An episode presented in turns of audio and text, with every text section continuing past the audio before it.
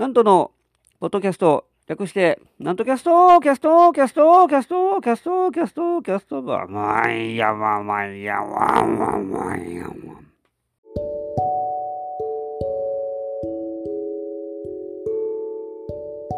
はい、皆様ご機嫌いかがでございますか上方講談界の宮根誠司こと、旭堂南斗でございます。2024年もついに始まりまして、もうあっという間ですね。いや、いよいよ新しい1年です。と言いながら、まあ、あの、なんですかね、もう、すごい大変ですね。なんか、始まって早々ですから、地震が起きたり、なんか飛行機があれしたり、ねえ、なんか、ね、松本人志さんがどうのこうの言って、ええ、こないで言ってましたね。大変ですね、なんか最近。まだ始まったばかりやのに、もう、いきなりこんな具合になって、先がちょっと心配になってきます。うん、何よりね、地震がやっぱり大きかったんで、あの1月1日の話ですから、私はちょうどその日は、千鳥亭の会に出ておりまして、えーお昼の会やったんですが、えー私と小田井さんと桂喜友さんと、えー、露野誠さんと笑福亭笑福亭ロコさん5人出てましてであのー、4, 時4時過ぎぐらいの話ですねあれだから。誠さんとロコさんはもう先帰っちゃいました。帰ったというか他のところへ行ってで残ったのが私とキューさんと桂小鯛さんの3人でであのー、キューさんは楽屋におりましてで最後トリとかあの落語桂小鯛さんが、えー、小鯛兄さんがですねされて落語されてる最中でして私はあの演目書いたボードを表に貼りに行ったとこなんです。ちょうど。ちょうど表へ出てですね。で演目貼ってその時にじあの地上の1階なんですけどねあれ。それでもなんかあれっていう感じでしばらくなんか様子見てなんかえらい揺れてるなという感じで。揺れてるうちにぐわんぐわんああもうめちゃくちゃ揺れてるやんこれ、えーしかもでかいな。なかなか終われへんなっていうね、えーこれこれあかんやつさやばいんちゃうんかとかあの思って。で周り見たらあこれ商店街ですけどね。商店街のアーケードのあの表に吊るしてあるなんか看板やらがぐぐんぐん音立てて揺れてましたからこここれめちゃくちゃめちゃくちゃ揺れてるやんと思って。えーこだ大丈夫かと。大概あの地上1階にいたら割割とわからんもんなんですけどね。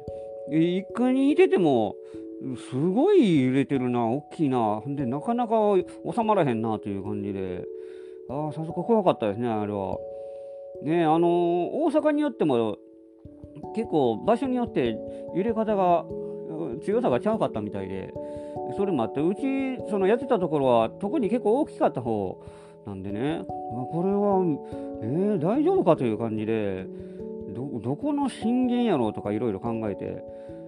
で通りがかりのあのおばちゃんもですね今揺れたなって私に話しかけて私も声声も出さずにうんってうなずくだけでしたけど。ええ。ああいう時なんかおばちゃんってなんかなんか言わなしゃあないんですねああいうのって。なんか入れたな知らん知らん人でも。平均ですね。なんか入れたなってなんかなんか言わん言わなあかんみたいな感じで言ってましたけどそれぐらいの、えー強さでして。で戻ってきたら学園戻ってきたらあの小田さんがやっぱりいっぺん落語中断してあのお客さんもいらっしゃったんでね大丈夫ですかみたいな感じでちょっと確認取ってそこからまたもう一回落語されてましたね。あの辺の対応力というのもなかなか難しいもんやなと。うん。いやあんあんなねさらっとできたらいいですけどさらっとできるもんじゃないですからね。僕は僕の番の最中にらああいうことが起きたらほんまにちょっと自分でもパニックになりそうですね。なんかなネタやってるけどまあ多少の揺れとかやったらまあまあ、まあ、うん。受け流してやることも、うん、あると思いますけどもあんだけでしたらさすがに黙っておれないですからね。お客さんが動揺しますからまず。動揺しますんでね。だから本当にそこでもうもうお帰りくださいってやめてしまうかどうかっていう判断が本当難しいと思うんですが。で、お客さんに、まあ、小田さん、小田兄さん、聞いてましたね。あの、この後、どどうしますか？途中ですけど、落語もう帰りますか？もう帰りますか？みたいな感じで確認して、で、お客さんは、まあまあ、あの、落語もう一回続けてくださいみたいな感じでいらっしゃったんで、じゃあもう一回出直しますみたいな感じで、最初からやったんかな、確か。うん。あの、やりましたね。ああいう対対応も、うん、やっぱ難しいもんですよ。何よりやっぱり動揺しますからね、あんだけね、揺れてたら、うん、誰でもちょっとパニックになりそうでありますから、本当にいやー、なんかね、騒がしいというか、うんまあ、僕らを僕らはまだいいですけども、その一番揺れが強かったところはね、本当にもう阪神・淡路大震災ありましたけど、あれをやっぱ思い出しましたね。あの時と、まあ、同じ感じでしたから、うん、1月でしたしね。あの、あれも30年近く前ですか。あれは実家の奈良にいた時で、えーあの時でもだいぶきつかったですね。あれ、あれで、奈良でも震度4ぐらいやったんで、あれで時間もちょっと結構傷んだところがあったみたいで、どっか歪んでるとかなんかそんなのおかん言ってましたね。いやそんな感じでしたよ。ねえ、大丈夫ですかね、これから。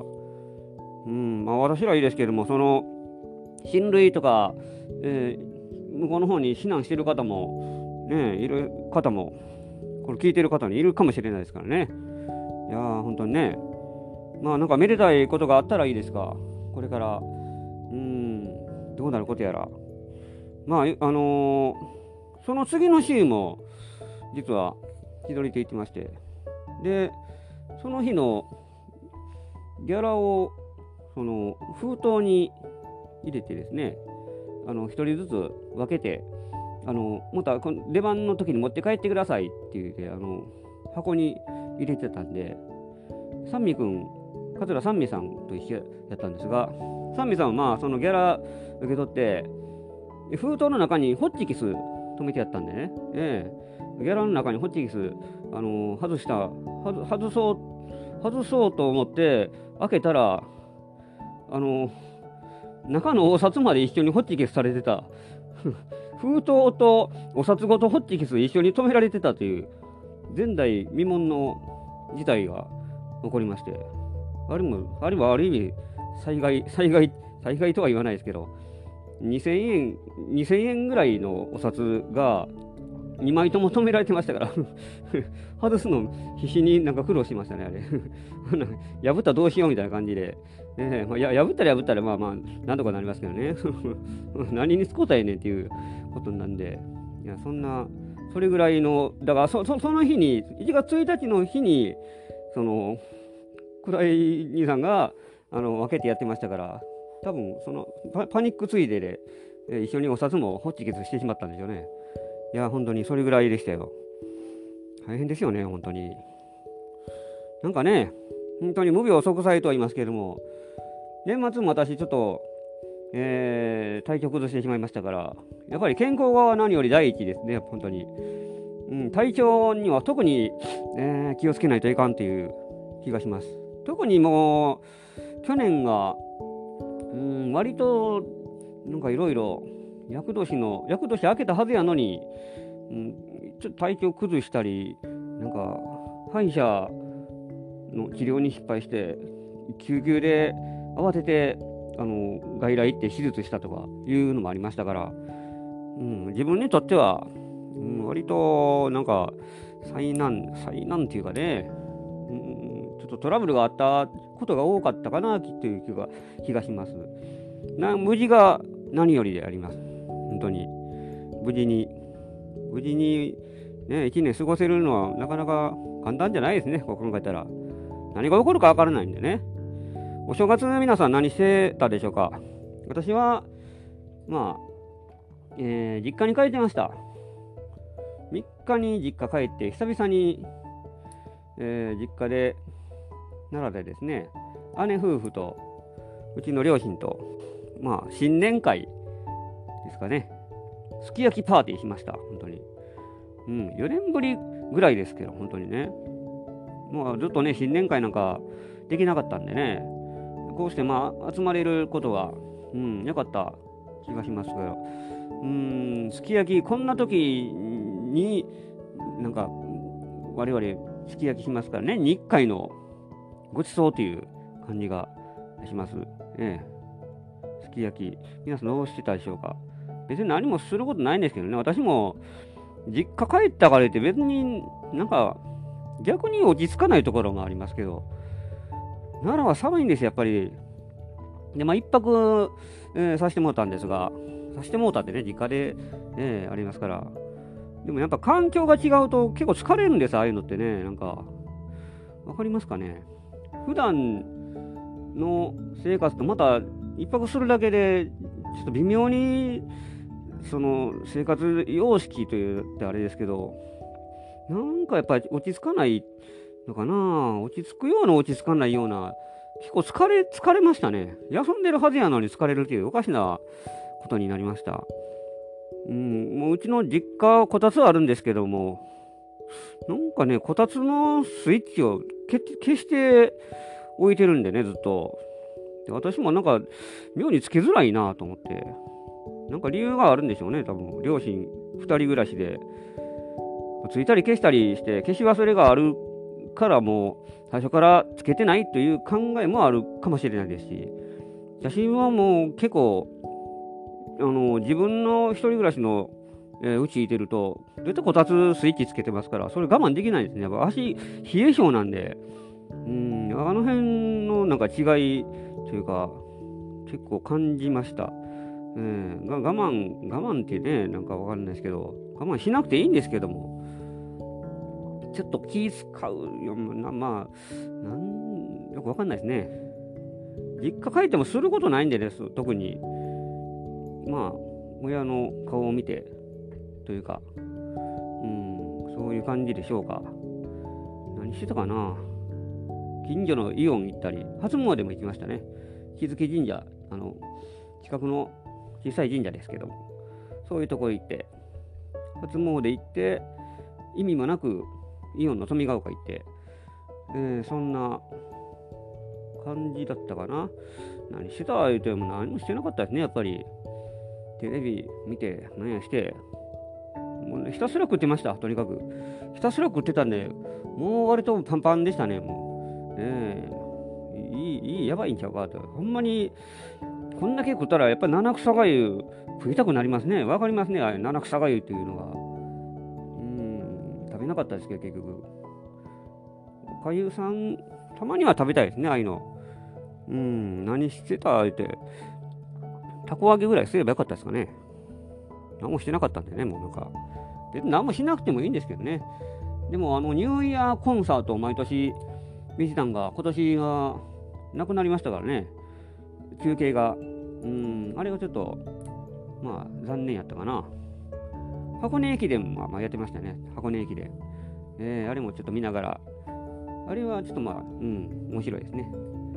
箱根、毎年の風物詩ですから、あれ、今年100回目だったんで、あの予選会は今年、えー、今回、関東だけじゃなくて、全国の大学が集まって予選会行うという感じで、あれ、だから、以前から文句言われてたらしいですね。なんで関東だけやねんっていう。えー、もっと文句を広げて全国で、えー、オープン参加にしたらいいやんっていうので、まあ、今年、今回やったみたいですが、まあ、結局、残ったんが関東でだけだったんで、まあ、レベルが全然違うということですよ。関東とそのそれ以外の地域、関西とかではですね、駅伝で予選会やっても、タイムがもう明らかに歴伝として、差がついてるレベルが違うんです。だからもうあの私、個人的に言わせてもらったら、箱根駅伝っていうのは、その、もともとの、まあ、期限は知りませんが、関東の大学の集まりでやってるのが、それがもういつの間にかすごい規模になってしまったから、あの、こんなこと言われだしたですけどね、その他にも駅伝大会ありやんって、出雲駅伝とかもありますし、全日本大学駅伝とかね、ああいう駅伝あるんだから別に箱根駅伝も、え全国にしろとか言わない方が、言わないよ、言わなくていいんじゃないかなと。他の駅伝でちゃんと決着つけてですね、もうそれこそトップになったらいいんじゃないかなと。あれはあれで箱根駅伝はもう、なんかイコール風物詩ですから、うん、もともとその全国のために開いたあれじゃないですかね。別に関東だけでやったらええやんっていう。関西は関西で、関西だけの駅伝もあれでしょ？それでやったらいいやん。それがたまたま規模が大きくなったから、なんかそんなこと、えー、商業的な感じで言われてるだけなんでね。いいやん、やらしとってええやんって、そんな。何をなんか、差別差別じゃないけど、そんな文句言わないでいいいいんじゃないかなと、個人的には思ってますが、まあ、とにかく、えー、駅伝も終わり、どこが勝ったんやったっけな、結局。アジア大学？じゃ出てないアジア、えっ、ー、と、あ、順天堂、違う。神奈川大学、神奈川大学最高やったん確か。大東文化大、なんかいろいろ出てましたね。うん、上武大学とか出てましたけど、あ、青山学院ですね、そう。青山学院が優勝したんです。やはり遠回りしたんですね。やっぱ強いですね、青山。青山は強いですね。うん。さすがですよ。原監督。ええ、ああ、見事ですね。あの辺の戦略というのは非常に大事になってまいります。1区から10区まであるんです、あれ。皆さんご存知ですか、あれ。あれの、まあ、コースがいろいろありますからね、アップダウンがありますから、平坦のコースとか、下り坂とか、あるいは上りのコースとかですね、その何何区、花の2区とか言いますけどね、あるいは。1区で、まあだから選手の配置も結構勝負の分かれ目になってまいります。あのまあ、駅伝ぐらいになると、もう高校の全国の4番バッターが集まるような会になると思いますけども、それでもやっぱり、うん、あえて全国、えー、関東で、えー、20校ぐらい出てるところですから、それぞれ、やっぱり長所短所ってチームにあるはずですからね、そ全部強いわけじゃないですから、ここはちょっと弱点やなっていうのが、絶対出てきますからね。そこをうまくどうカバーするか、ごまかすか、そういうところが監督の勝負の起用法の分かれ目になってきますから、そこをうまくできたのが青山学院じゃないかなと、えー、いう、私は全然陸上の専門家でも何でもないんで、えー、でもやっぱそういう戦略性というのは大事になってまいりますからね。いやもう見てて面白いですよ。ぼーっと見てるだけですけど、あんなんね。でもお正月のあれを見ないとなんか始まらないという感じで、ええ言うている前に、また恵比寿さんですよ、今度。恵比寿さんがね、いよいよ来ましたね。商売繁盛ですよ。私も、また今年、笹売りします。笹売る方です。堀川恵比寿の笹売り、今年も行くんです。え、今年は誰と一緒になるかなと、関西園芸協会の仕事でですね、えー、行ってきます。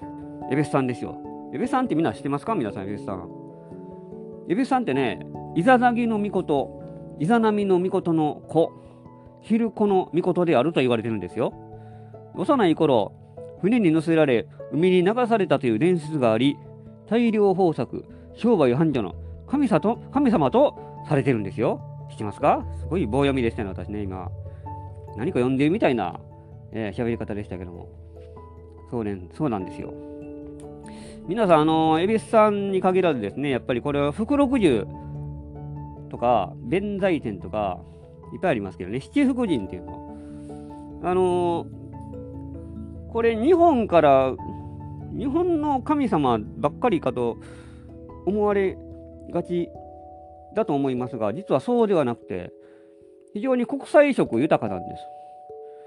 あの日本の神様って1個か2個ぐらいしかないんでね、インド仏教から来たのとか、あるいは中国のものとか、その辺の外国の神様が結構いるんですよ。インドのヒンズー教の神様とか中国の神様が日本に伝わったもので、これ七福神ね、実は国際色豊かな神々なんです。えー、室町時代には7という整数聖なる数与えられ、えー、広く一般に親しまれるようになったんです。えー、この、まあ、7の由来、中髄の由来については諸説あるんですが、仏教の経典にある七難即滅七福即傷が元になっているとされているんです。えー、若手江戸時代になると宝船に乗った七福神の浮世絵が評判になったことで七福神の存在存在が庶民に浸透された縁起ということを好む江戸っ子たちがレジャーとして七福神巡りを楽しむようになり後に全国に広まったとされております。えー、これはあのフリーペーパーに書いてるんです。何か読んでるような喋り方やなと皆さん思ったでしょうが何か読んでたんです。阪急電車の特区1月号に載っております。寿老樹は長寿の福神です。中山寺にあるんですって。えー、仙人の風貌を持つ中国の神様。寿老樹は中国の神様。で、えー、これなんや、毘沙門天は武将姿の神様。で、布袋さん、布袋孫。これも中国の、実在の僧であったと言われている。福六十。うん、これが、福は幸福、六は財産、字は長寿を表すとされております。大黒天、大黒様。これはインドの破壊神の化身だったと。えー、弁財天。これもインドの水の女神。芸能学問と財運の女神というふうに、えー、ございます。えー、実は阪急沿線でも七福神巡りに挑戦できることをご存知だろうか。七福神朱印巡り阪急宝塚線沿線の7つの車事をめぐる七福神巡りの一つである。キーマンとなったのは阪急電車の創始者、小林一蔵だという、小林一蔵の名前を出すのがもういかにも阪急ですね、こういうのって。もう阪急の創始者を崇め立てまつってるような、もう宗教のね、神様みたいな扱いですね。何回と小林一蔵を出しますからね。近鉄の佐伯勇か。あ全然出さないですね、前にね。阪急は絶対小林一三推しですからね。推しっていうんかな。あの、はい。そうそう、宝塚沿線で、その、七福神を巡れるというふうにございます。ね、今年1年、えー、エビさんがもうなんかね、やかましいですね、エビさん。私もあんまり気が乗らないんですけど、本音言うとね、うん、あの、商売、あの笹売る方でも、あんまりなんかやりたくないなっていう時が やらんかってやらんでいいやんっていう気もしますが、うん、なんかつけてやとか絶対お客さんいますからね。うん、サービスしたらあ、サービスしますよとか言ったら、お寺の人あの神社の人にですね、そううちサービスしませんからって怒られるんですよ、また。その辺がややこしいんでね、ああいうのってどうにかしてほしいですね。文句言いながら、2023年じゃないかって、4年か、24年か、今年も始まりました。ええ、張り切ってまいりましょう。なんとか、無事でいられるように、皆さんも健康に気をつけてお過ごしください。